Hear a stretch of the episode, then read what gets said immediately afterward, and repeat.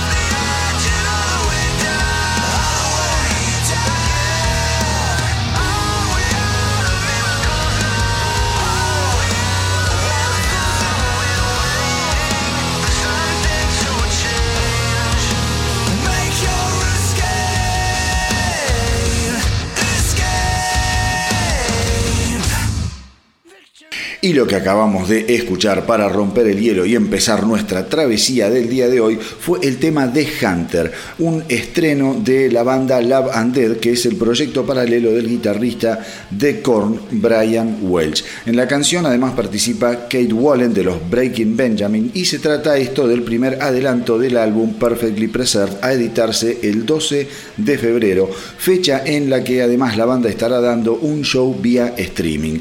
Recordemos que la Banded ya tiene un álbum eh, disponible, el muy recomendable Between, Here and Lost, que es del año 2013. Está disponible en las plataformas eh, de streaming para que lo puedan escuchar y la verdad es que está muy pero muy bueno, un disco fuerte pero original. Eh, digo, como lo que acabamos de escuchar, que tiene cosas muy maquinosas, modernas, con buenos riffs de, guitarra y las voces que se entienden, que se escuchan, con buenas, buenas estructuras de canciones. Un proyecto eh, realmente súper interesante, pero al mismo tiempo melódico, como lo que acabamos de escuchar de Hunter, que es un tema que me encantó. Cuando lo escuché enseguida dije, esto merece ser difundido. Está muy, pero muy lindo. Eh, pero traten de no entonces lo que ya eh, la ha grabado en el año 2013, Between Here and Lost, porque va a ser como un buen plafón de preparación para lo que viene, para Perfectly Preserved, que va a salir nada la semana que viene. Eh, em, cuando escuchen Between Here and Lost, se van a cruzar con temas muy, pero muy piolas, como por ejemplo eh, Abandoning, que abre el disco de una manera espectacular, Watching the Bottom Fall o Meltdown, por mencionar algunos. Eh, son esos discos que, por estar, digamos, grabados con estas bandas y proyectos paralelos de músicos de bandas muy conocidas, pero que tienen estos berrinches paralelos, muchas veces pasan desapercibidos más que nada por estas latitudes, porque en países como la Argentina se escucha lo más conocido de las bandas madre, de las naves nodriza, por decirlo así. Después uno tiene que investigar y eh, empezar a buscar. Lo que sí que son unos músicos increíbles y eso te va a garantizar un muy buen sonido, unas muy buenas canciones, una experiencia fantástica. Así que nada, como siempre les digo, vayan, revuelvan la estantería que hoy tienen todo bien a mano, eh, porque acá el que no encuentra básicamente es porque simplemente no busca. Vayan y eh, investiguen sobre Love and Dead, el proyecto paralelo, como les decía, del señor Brian Welch de Korn, nada más ni nada menos. A ver, eh, el tema de la semana, eh, sin lugar a dudas, para mí la noticia de esta semana y que sigue en desarrollo, tiene que ver con las gravísimas denuncias de acoso y maltrato que se conocieron contra Marilyn Manson. Eh, la que destapó la maloliente olla fue nada más ni nada menos que la estrella de Westworld, Evan Rachel Wood, que fue pareja de Manson entre los años 2010 y 2011, cuando ella tenía apenas 18 años y el músico 36. Rachel Wood desde hace años es una ferviente activista en contra de las situaciones de abuso y hasta habló sobre el tema eh, en el Congreso de los Estados Unidos, pero hasta ahora, más allá de las sospechas y especulaciones de los medios, nunca le había puesto nombre y apellido a su abusador. La actriz aseguró que durante años fue abusada por el músico, tanto física como psicológicamente, además de acusarlo de haberle lavado el cerebro y de haberla manipulado para llevarla a un estado de total indefensión y sumisión. Em, la actriz dijo, estoy cansada de vivir en el, en el, miedo, amenazada y temiendo represalias por parte de Brian Warner, tal es el nombre de Marilyn Manson. Estoy aquí para exponer a este hombre peligroso y llamar a la reflexión a todos los actores de la industria del entretenimiento que hacen negocios con él, antes de que siga arruinando otras vidas. Yo soy una de las tantas víctimas que ya no nos callaremos más nada.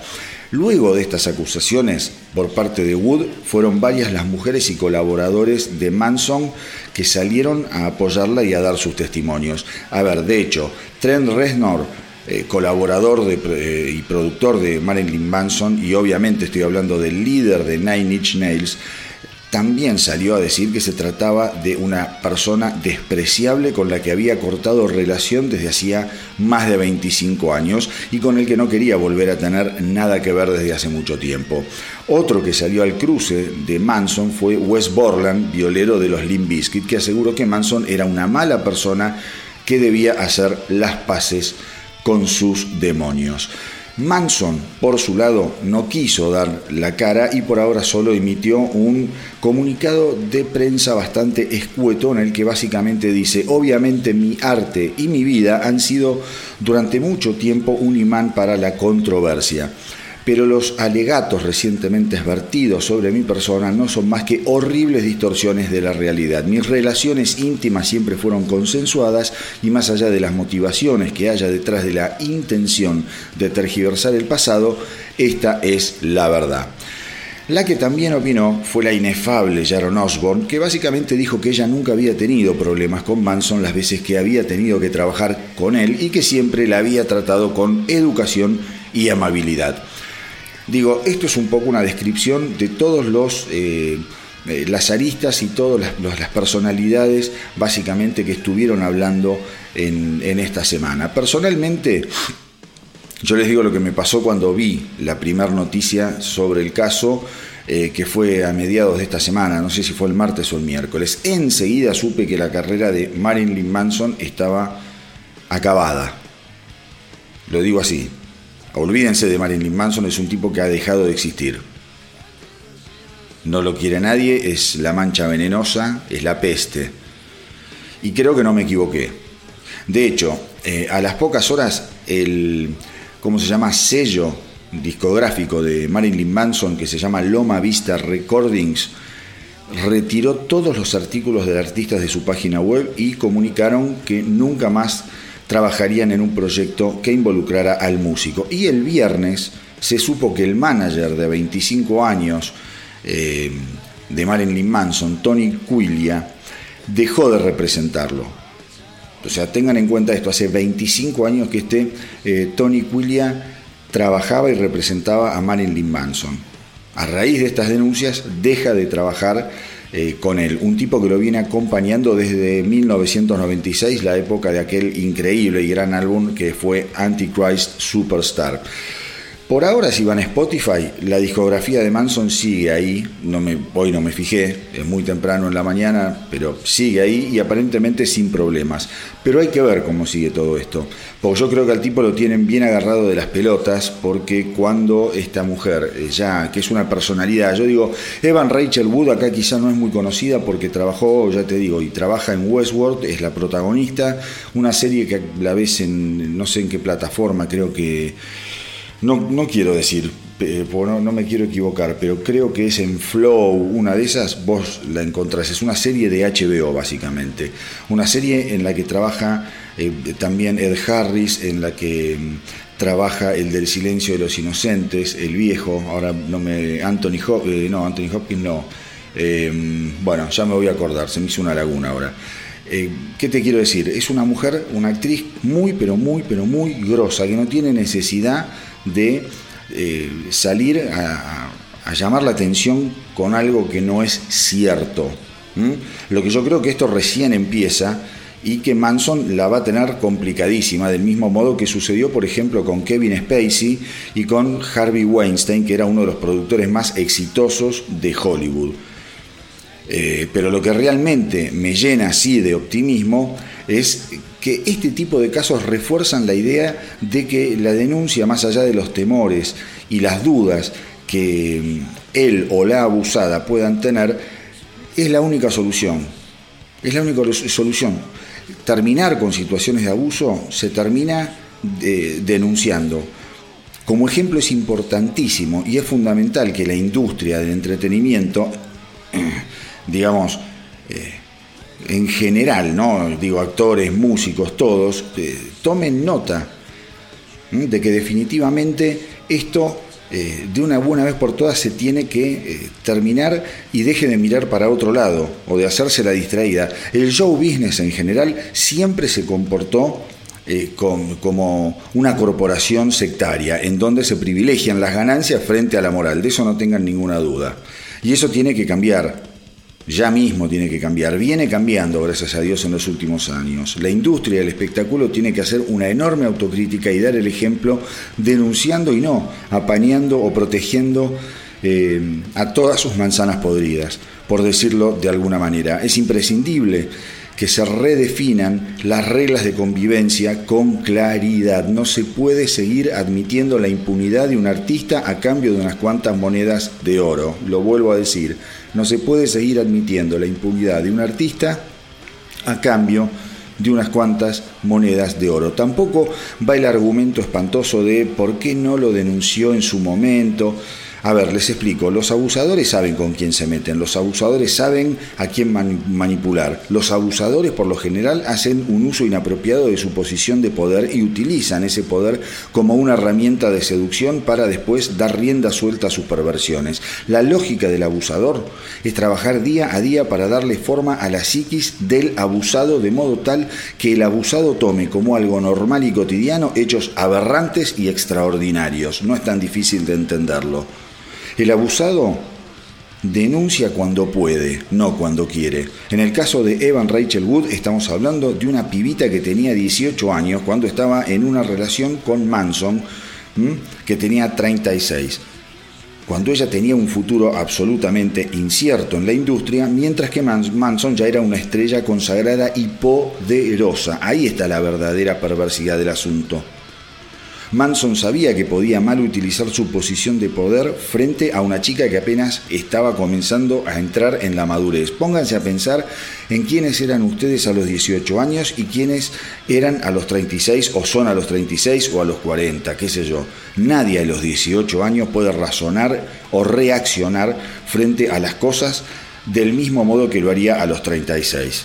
Entonces, mis queridos rockeros, bienvenidas, bienvenidas sean las denuncias en contra de cualquier tipo de abuso, venga de quien venga. Y ojalá esta ola siga creciendo para desenmascarar a todos los degenerados hijos de puta sueltos que andan por ahí cagándole la vida a otras personas. Nada, no quería dejar de hacer, digamos, un pantallazo y de dar mi opinión sobre este tema, que es absolutamente un tema que nos va a acompañar por los próximos meses, me atrevo a decir, y que sin lugar a dudas va a tener como colorario el fin de la carrera de Marilyn Manson, que por otro lado en el astronauta de rock eh, está baneado en forma permanente a partir de esto. Digo, eh, es espantoso, a mí me parece una cosa absolutamente sórdida, pero que sucede más a menudo de lo que eh, uno supone. Y sepan aquellos más chicos o aquellos más jóvenes que la única herramienta útil para frenar a un abusador es, fue y será la denuncia, ponerlos en evidencia, pedir ayuda a los gritos, a los cuatro vientos. Esa es la única forma de ponerle límite a estas bestias sin alma ni corazón. Pero bueno, cambiando de tema y ya metiéndonos en la lógica del eh, programa, por otro lado también les cuento que esta semana se conoció el proyecto Metal Reels. A ver, ¿qué es Metal Reels? Es justamente un proyecto típico de estos de cuarentena que junta nada más ni nada menos que a Biff Bifford, líder de los Saxon, Eric Peterson, eh, de Testament, JJ French, me llamó mucho la atención de Twisted Sister en que están en guitarra, tanto Eric Peterson como JJ French. Eh, luego lo tenés eh, a Hannes Vandal, que es de la banda Sabaton en batería, y Cecilia Napo de Black Mamba en bajo. Digo, lo que se llama un super, super grupo pesado de cuarentena, que se gestó a raíz de la pandemia que nos viene acompañando. Es así que Metal Reels dio a conocer el primer simple de la banda llamado Spin the Wheel, una canción bien pesadota, con guitarras gruesas y una base que golpea como un martillo mecánico en la cabeza. Un proyecto que más allá de lo que dure es una muy buena noticia para todo amante del más puro y exquisito heavy metal.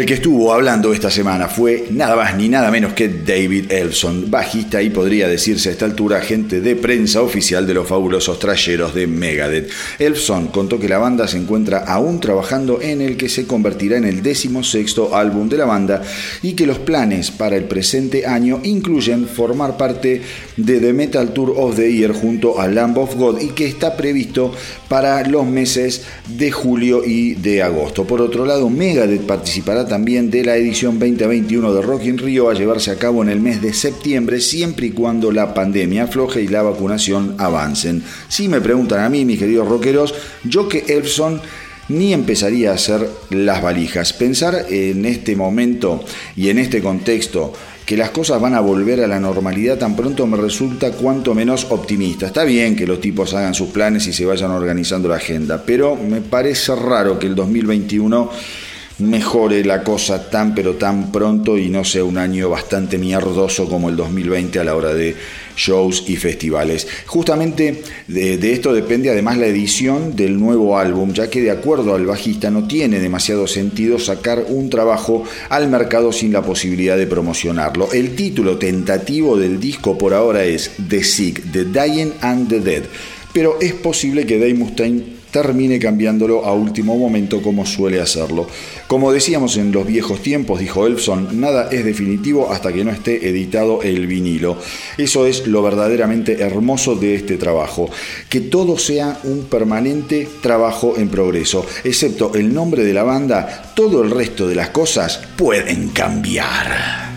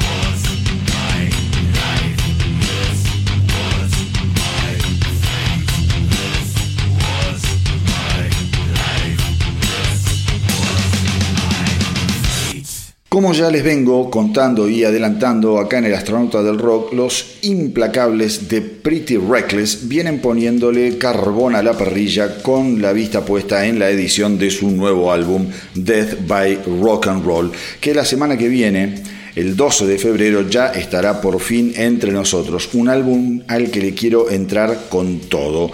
Eh, así fue que la banda, liderada por la hermosísima Taylor Momsen, eh, esta semana dio a conocer un nuevo adelanto con video incluido. La nueva canción se llama And So It Went y cuenta con la participación de uno de los guitarristas más originales del ambiente, el señor Tom Morello. Según Momsen, esta nueva canción pedía a gritos la participación de Morello, con quien ya había tocado en el show organizado en memoria del desaparecido Chris Cornell, que tocara con Morello en aquel fantástico supergrupo que fuera audio slave como todos ya sabemos. Recordemos que el proceso de grabación de Dead by Rock and Roll estuvo cruzado por la tragedia cuando el histórico productor de los Pretty Reckless, Kato Kandwala, eh, falleciera luego de protagonizar un accidente en su motocicleta. Al respecto, Momsen aseguró estar ansiosa por dar a conocer el nuevo disco que según ella es el mejor trabajo jamás grabado por la banda.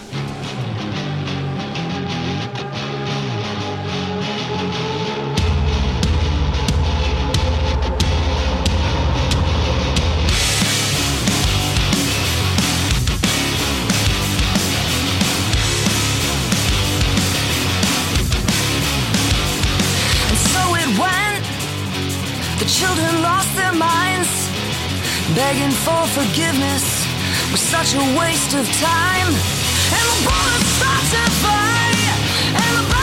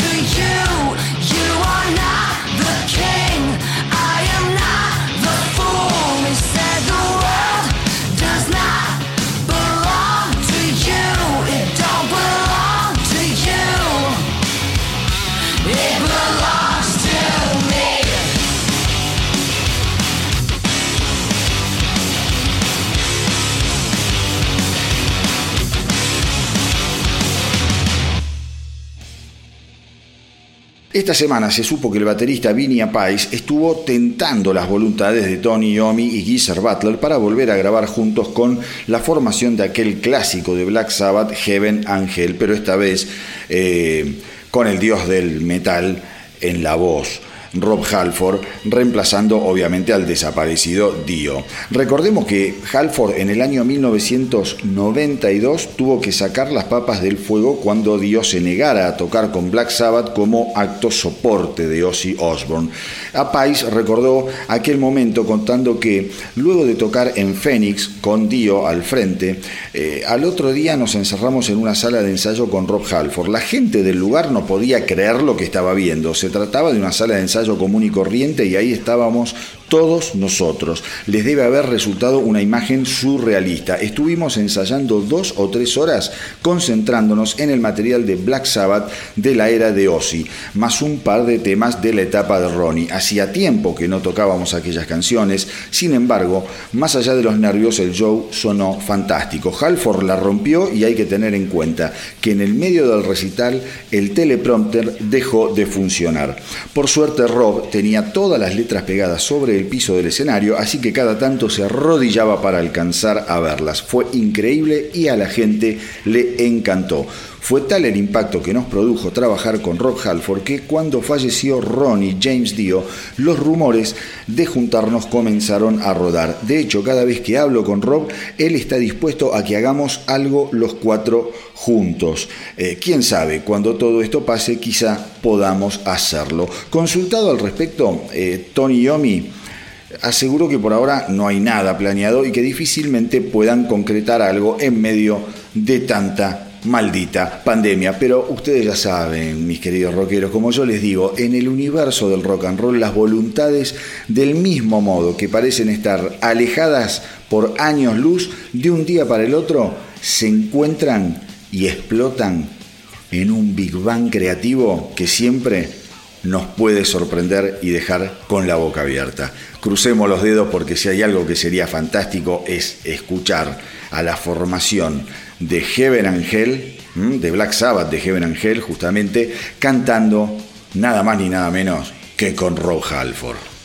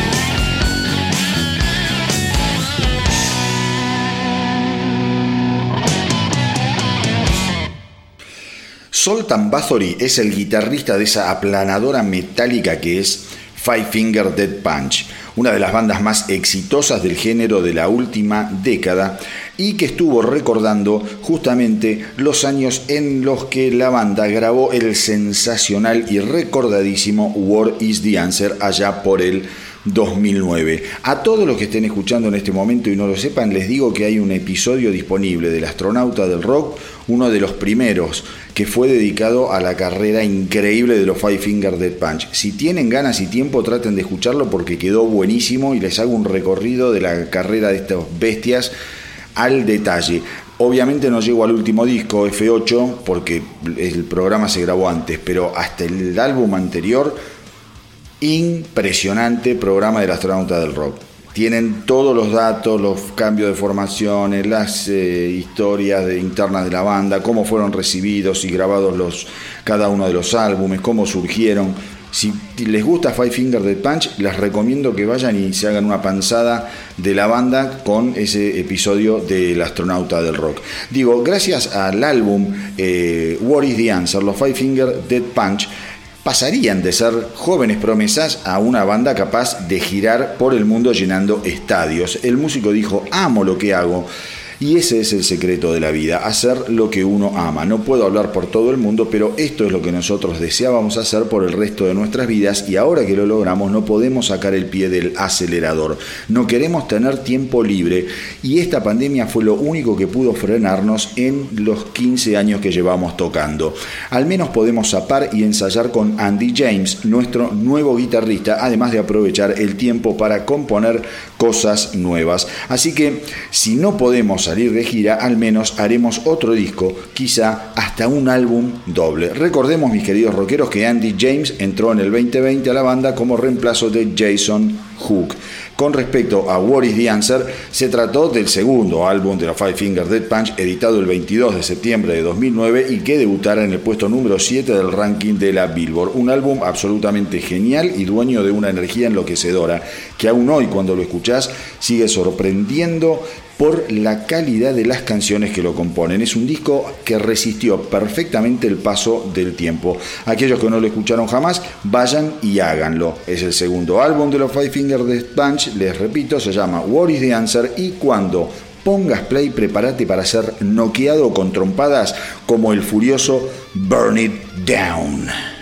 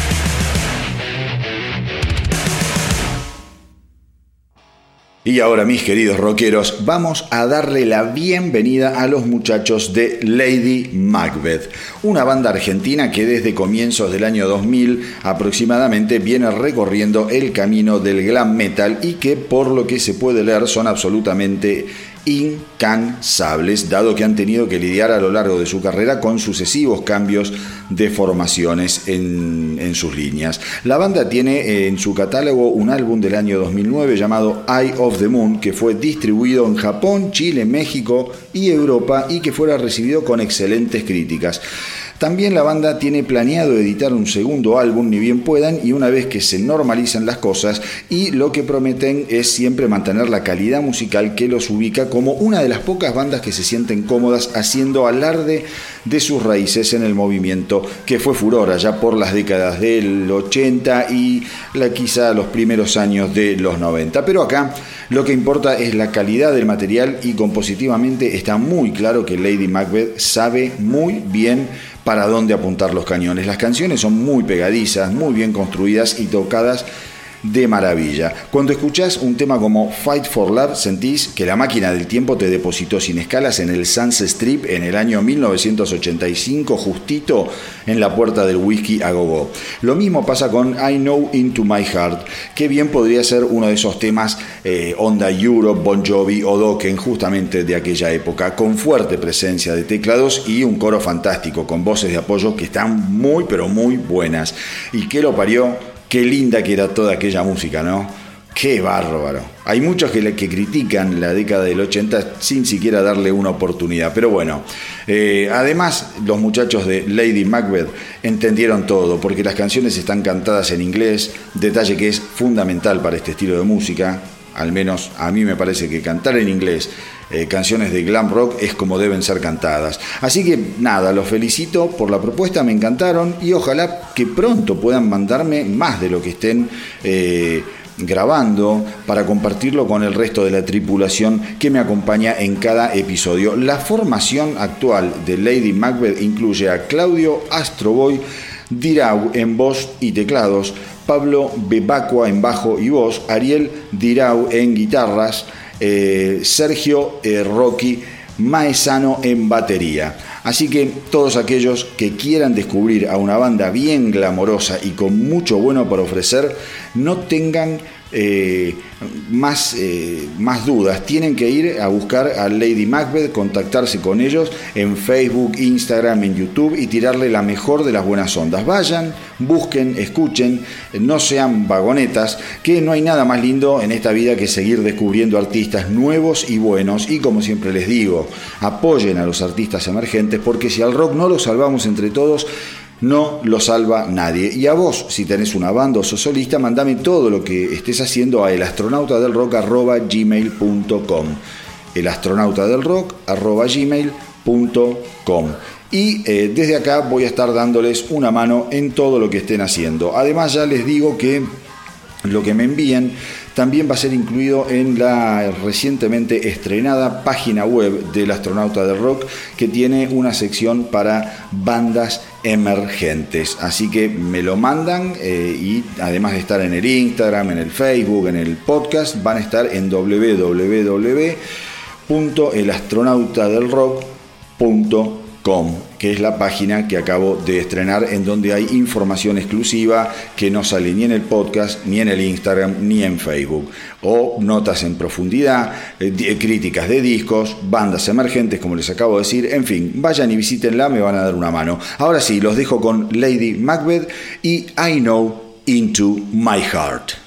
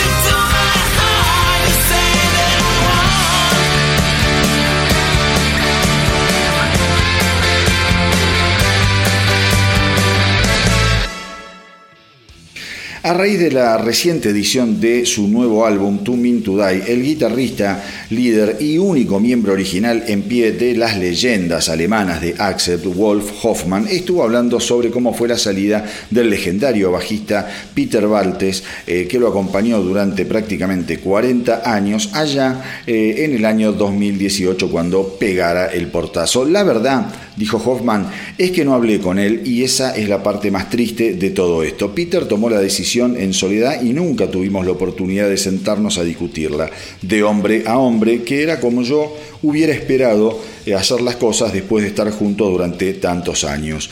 Él simplemente anunció la noticia al mundo y eso fue todo, y llegado ese punto solo me quedó respetar su decisión, dijo Hoffman, que luego agregó, lo extraño muchísimo y supongo que siempre seguiremos siendo amigos, pero en este preciso momento no tenemos demasiadas cosas en común, porque cuando alguien deja una banda no lo seguís viendo demasiado por más terrible que eso suene. Desearía poder hacerlo algún día, pero en este momento es imposible. No tuvimos ni una pelea ni nada y podría especular qué fue lo que lo llevó a tomar esa decisión, pero prefiero no hacerlo. Entonces, cuando a Hoffman le consultan si lo sorprendió la reciente colaboración de los ex miembros de AXE, justamente Peter Baltes, Stefan Kaufmann y Udo Dirschneider, Hoffman prefirió evadir el tema. Creo que no debería decir demasiado al respecto, dijo. Como dije antes, solo puedo hacer especulaciones y al fin de cuentas nosotros hacemos lo nuestro y el resto que haga lo que tenga ganas de hacer. Pero prefiero no ahondar en ese asunto. Evidentemente, mis queridos rockeros, el horno no está para bollos entre Hoffman y sus ex compañeros y a Hoffman le debe romper bastante las pelotas que después de 40 años de tocar en Axel, Peter Balte se vaya para colaborar con Stefan Kaufman y Udo D. Schneider. Pero desde acá le mandamos un fuerte abrazo y le recomendamos que no se caliente, porque más allá de lo que hagan sus abandónicos colegas, lo cierto es que él con Accept acaban de dar otra lección magistral de heavy metal con el inevitable To Mean to Die.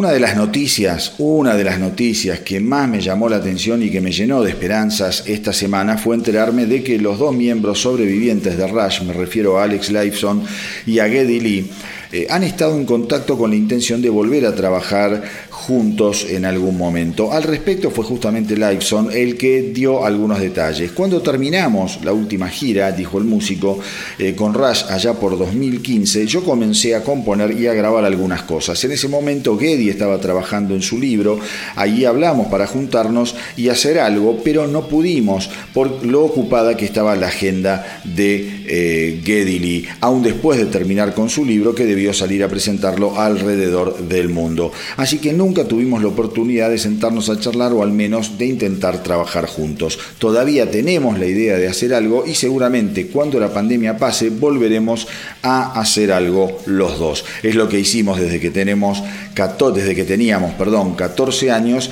y es lo que amamos hacer y lo cierto es que juntos trabajamos muy pero muy bien, con lo cual solamente hay que esperar y ver qué sucede. El guitarrista también estuvo hablando sobre el impacto que les causó la muerte del baterista Neil Peart hace poco más de un año.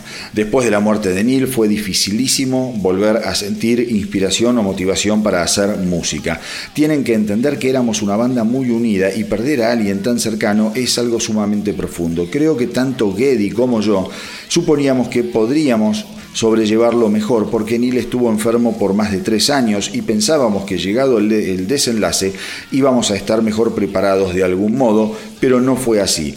Pasamos por momentos muy duros y fue una lucha permanente tener eh, que acostumbrarnos a vivir sin nuestro compañero y amigo. Lo mismo me sucedió cuando la joven hija de Neil falleció hace unos años. El impacto fue brutal y no pude volver a tocar eh, durante mucho tiempo.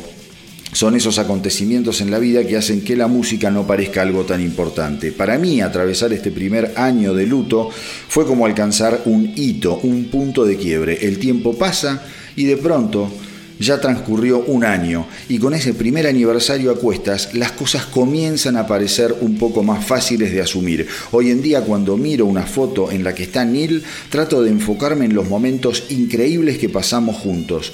Nos reímos muchos y logramos generar un trabajo magnífico. Tuve el placer y el honor de ser el compañero de uno de los bateristas más grandes de la historia y todo eso de algún modo me ayuda a seguir adelante.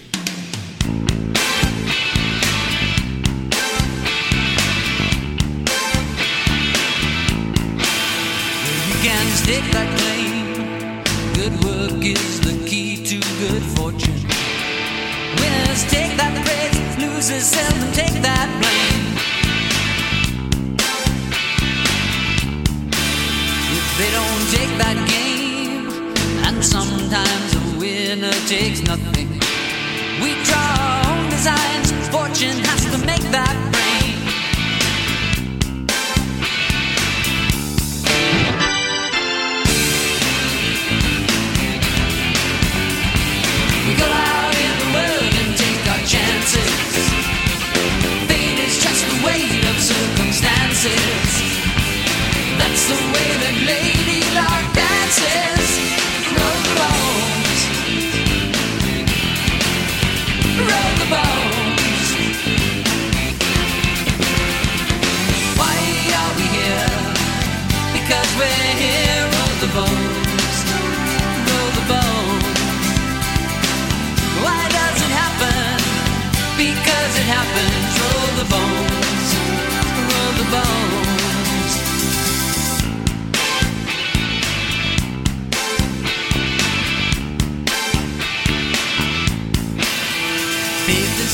desire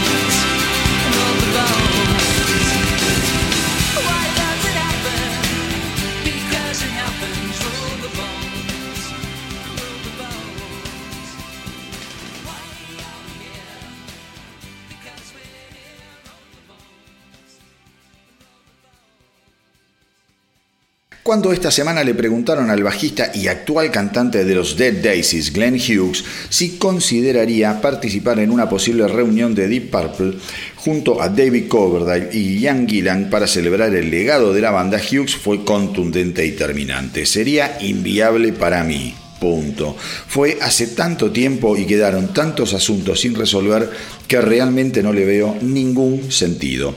Y al menos en mi caso eh, es así, lo que me queda de la vida quiero disfrutarlo mirando el futuro y haciendo música, con lo cual no me veo participando de ninguna reunión ni festejo. Al mismo tiempo, el músico aclaró que Eric Overdale en particular no tiene ningún problema. Amo a David y sin dudas trabajaría nuevamente con él en caso de que se diera esa oportunidad. El otro miembro de los Dead Daisies que estuvo hablando en estos días fue el brutal violero Doug Aldrich, qué guitarrista, mamita querida, que explicó cómo fue la salida del baterista eh, de la banda, Dean Castronovo, luego de la grabación del recientemente editado Holy Ground, álbum sensacional y que recomiendo sin lugar a dudas. Eh, Aldrich dijo, Dean la estaba pasando muy mal con sus problemas de espalda. Nos juntamos a tocar en octubre pasado y la verdad es que para él fue una lucha constante contra sus dolores. Después de eso nos planteó que tenía que hacer algo al respecto y que obviamente al tratarse de su espalda el tratamiento lo iba a obligar a permanecer inactivo por bastante tiempo. Él sabe que nosotros no tenemos demasiados tiempos muertos y mucho menos con un nuevo álbum bajo el brazo. Y entre todos decidimos que lo mejor era que él diera un paso al costado para que la banda pudiera seguir adelante.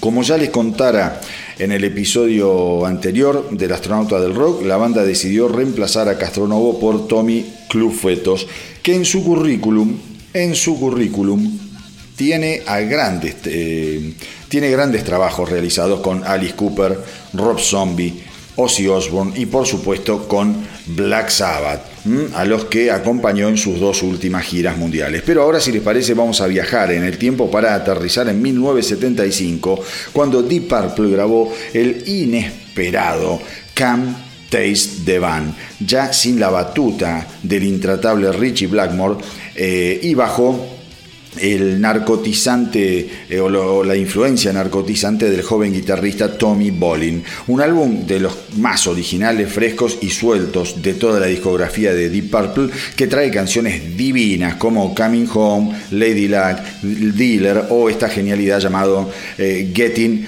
Tiger, cantada justamente por Glenn Hughes, conocido también como la voz del rock.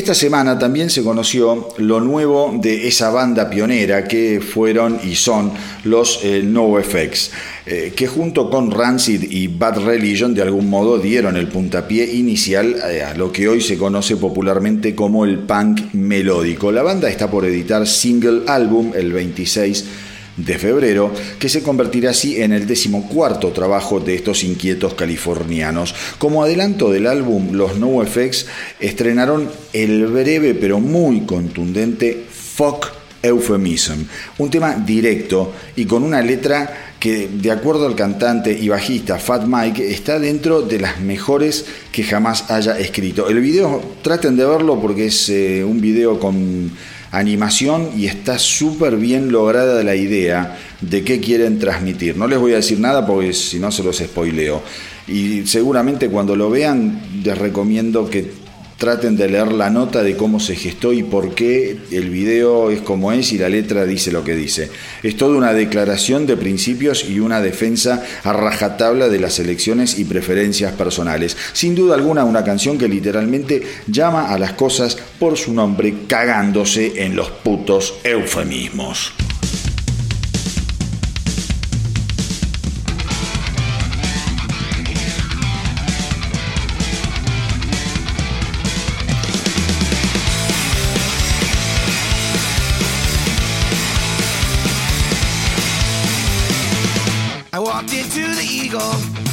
Called me sis. I said, I'm not a sis, I'm a sissy. Should I call you Mr. or Miss? I said, I'm actually a trans man, but before I got too tight, the police erupted into my first gender pronoun bar fight.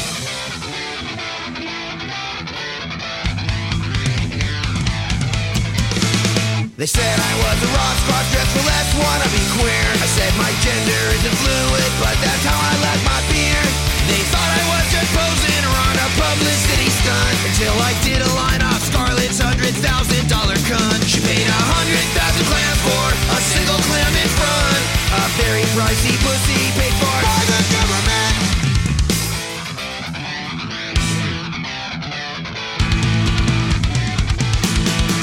Then I said, fuck you, euphemism Cis butt fuck my cis gland Or hypocritical political correctness ain't legit I mean fuck euphemism I say what I wanna say. I love that LBGTQ will Cause they say that unlike cis queers. Kinksters make a choice. They're wrong but yes we choose which gag To take away our voice. I identify as a grain of salt. Peter Pan anarchist Or a poly rubber puppy Switchback slut our masochist So I said fuck euphemism Your words are neophyte. I'm a single not a plural person So call me per for the night You're wrong if you hate me. Just cause I'm a wordsmith and Wesson Cause I nicked his terminology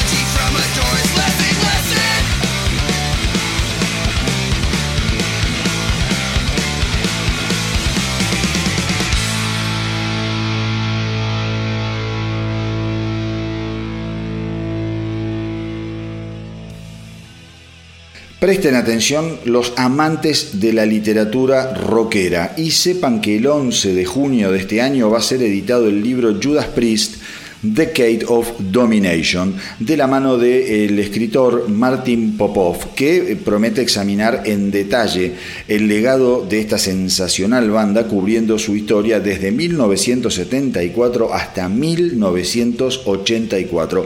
El recorrido será profundo, álbum por álbum, himno por himno, convirtiendo a este volumen en una continuación expandida de aquel libro que fue Heavy Metal Painkillers, que desde hace años está fuera de catálogo. Es un libro inconseguible, más básicamente. Popov se encargó de entrevistar en repetidas oportunidades a los miembros de la banda para ahondar en aquellos primeros y veloces años de Judas Priest. Obviamente acá nos estamos encontrando con detalles fundamentales a la hora de entender cómo fue el recorrido de la banda desde sus comienzos hasta convertirse en artistas multiplatinos y estrellas capaces de llenar estadios alrededor del planeta. Judas Priest, Decade of Domination, incluye además comentarios exclusivos del ex baterista Les Binks, eh, junto con testimonios obviamente de Kaka Downing, Glenn Tipton, Ian Hill y obviamente Rob Halford, además del icónico e influyente productor en la carrera de Judas Priest, Tom Allen, que fue quizá el que mejor pudo resumir el sonido, de Priest en aquellos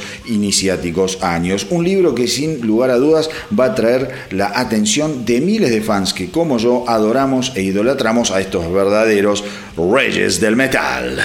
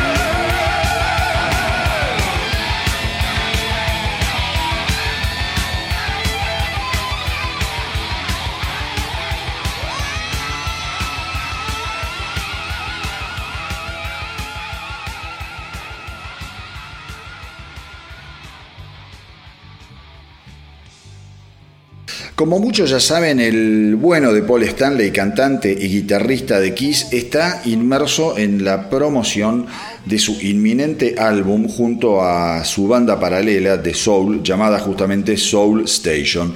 El disco básicamente es un homenaje a toda la música que influenció y maravilló al pequeño Stanley cada vez que encendía la radio y se cruzaba con canciones de Otis Redding, The Temptation o eh, Solomon Burke, por mencionar algunos. Así fue que hace unas pocas semanas ya tuvimos acá en El Astronauta del Rock la oportunidad de escuchar el primer adelanto del álbum, la excelente versión de UU Child clásico de los Five Star Steps.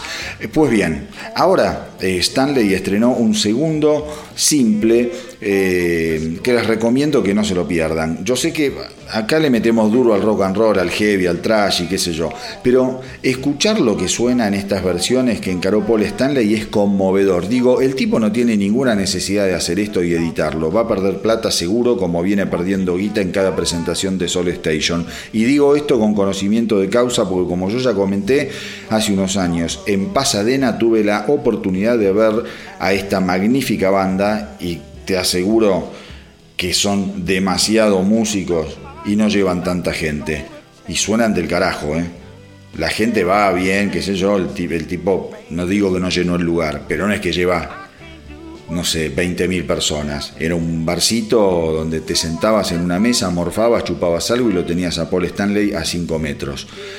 Eh, pero digo, el tipo no tiene ninguna necesidad de hacer esto, no va a faltar el boludazo que salga a matarlo al pedo y está bien, porque cada boludo es dueño de su boludez y tiene pleno derecho a ejercerla en la más absoluta eh, libertad. Pero eh, si sos inquieto y tenés ganas de descubrir cosas interesantes, tocadas de putísima madre por músicos de primerísima calidad, mi consejo es que dejes los prejuicios de lado y te entregues a esta maravillosa versión de Could It Be I'm Falling in Love de Spinners en manos de Paul Stanley y Soul Station.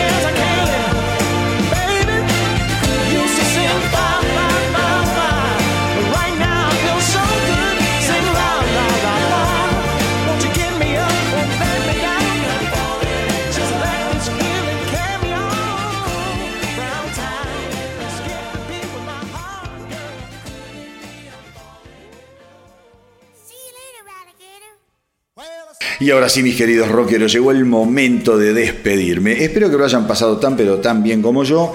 Y recuerden hacernos el aguante en Instagram y en Facebook. Y si tienen una banda o son solistas, mándenme todo a elastronautadelrock.gmail.com y desde acá les voy a dar una mano en todo lo que necesiten. Y hoy, antes de presentar la yapa de cada programa, quiero hacer un paréntesis para darles un buen consejo en estos tiempos tan duros y muchas veces tristes que estamos transitando. Yo sé que hay mucha gente deprimida o quizá con el ánimo por el piso, pero no se preocupen porque como hay laboratorios que descubrieron la vacuna contra el coronavirus, yo, Sí, señores, yo, el astronauta del rock, descubrí el antídoto contra la amargura. Así que si quieren volver a reírse fuerte, a reírse con ganas y hasta que le duelan las costillas, por favor no dejen de escuchar la versión del clásico de Duran Duran, Girls on Film, grabado y editado esta semana por Stephen Percy, cantante de los desdibujadísimos Rat. ¿Qué querés que te diga? Hay cosas, mirá que hay cosas para grabar, hay temas a patada para elegir y hay millones de compositores desconocidos que deben tener temas increíbles y originales esperando que alguien se los grabe, pero no. ¿Qué hace Percy? Va y graba Girls on Film de Duran Duran sin ninguna necesidad y sin aportarle un carajo. Digo, hay temas con los que no hay que meterse, porque como digo yo, son canciones perfectas que se, hicieron en, en forma perfecta y hay que dejarlas ahí, siendo perfectas gemas intocables. Así que nada, se los quería comentar porque la verdad es que eh, no sé en qué piensan algunos artistas cuando hacen este tipo de cosas. Porque antes de empapelonarte con semejante grasada innecesaria, antes de incendiarte más de lo que ya estás, porque convengamos que Stephen Percy hoy en día es más noticia por las veces que balbucea en un escenario de algún bar de mala muerte que por sus sensacionales discos, solistas o qué sé yo. Digo, lo mejor en esta vida muchas veces es quedarse en silencio con la boca cerrada esperando tener algo útil o al menos interesante para decir nada. Vayan y cáguense bien de risa con la versión de Stephen Percy del clásico de Duran Duran Girls on Film. Me lo van a agradecer. Pero bueno, eh, el que es cosa seria, mis queridos rockeros, y con esto sí ya voy cerrando, es el magnífico e inagotable Alice Cooper, que esta semana volvió a sorprendernos gratamente con el nuevo adelanto de lo que será su próximo álbum Detroit Stories.